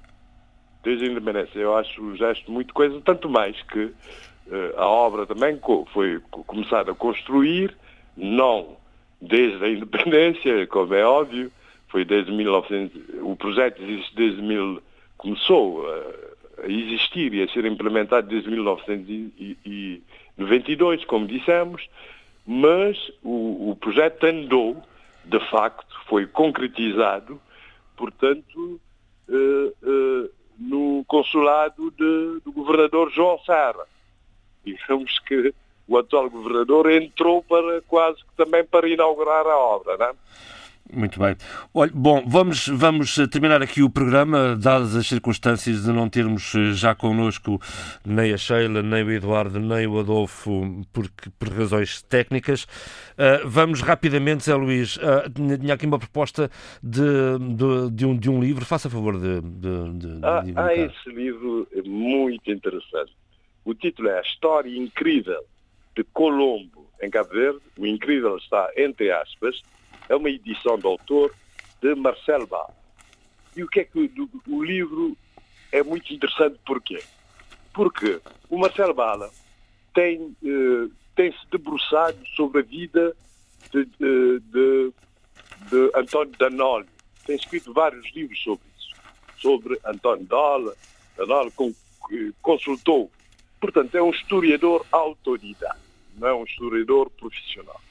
Consultou bibliotecas em vários países do mundo, Espanha, Portugal, Cabo Verde, Itália, e, e chegou à conclusão que muito, muito, há muito poucas obras sobre António Danoli. E consultou também a vida de, de Cristóvão Colombo.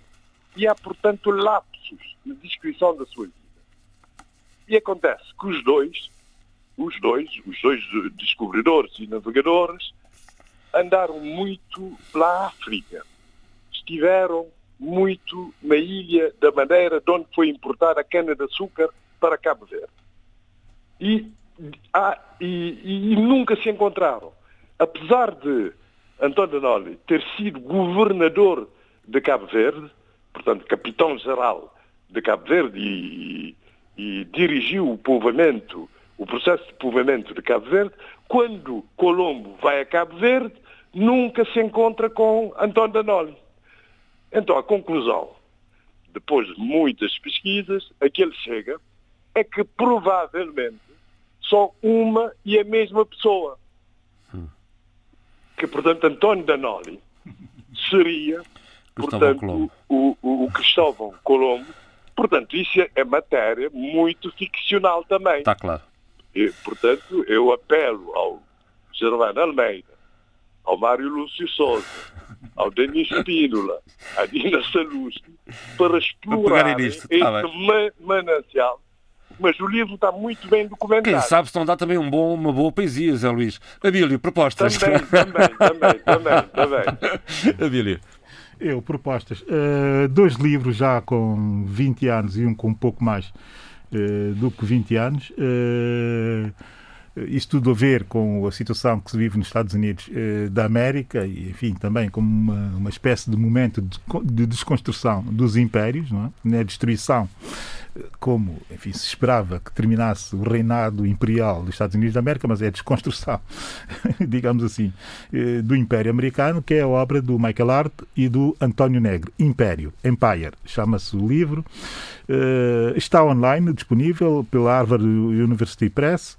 Uh, aconselho mesmo muito a leitura. Esta semana tive a oportunidade de ir folhear o meu livro em papel e de facto, muito rico ao nível da construção de uma ideia sobre o Império e também o imperialismo. E a separação entre uma coisa e a outra. E aproveito também ainda a volta do Império e também do momento. Voltei também a folhear muito rapidamente as minhas notas e as dobras que eu faço nas páginas.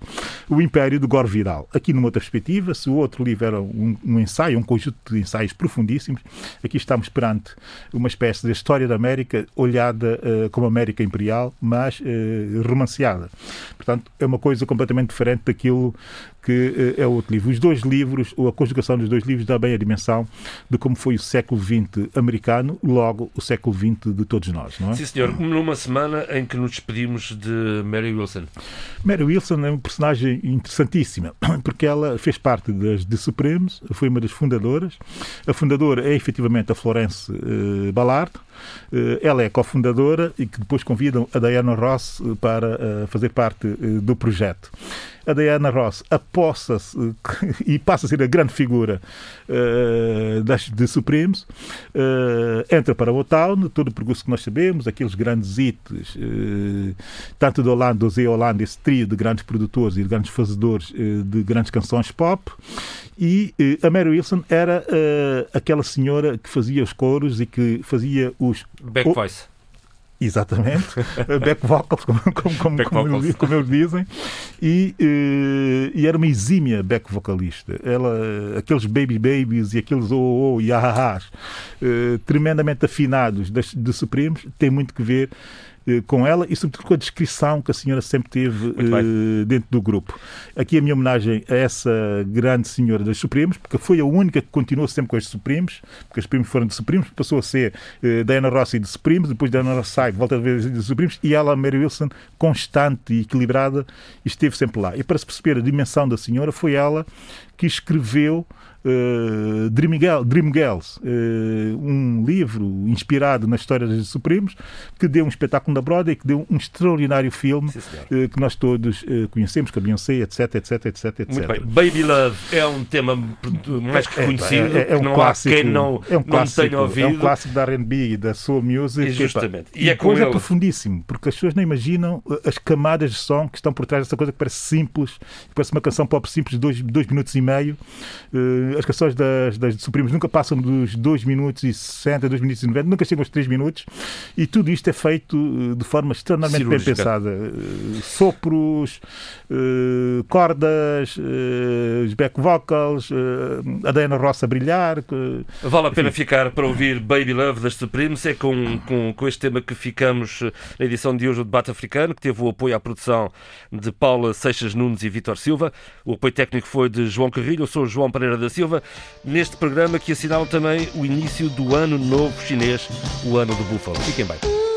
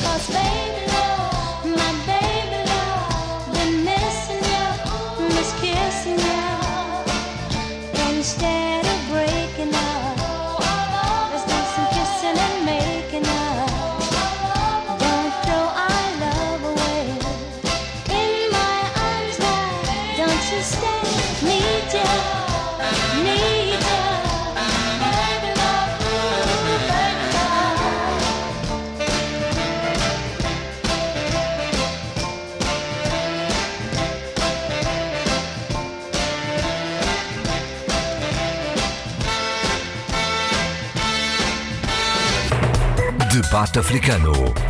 Cinco vozes. Cinco países.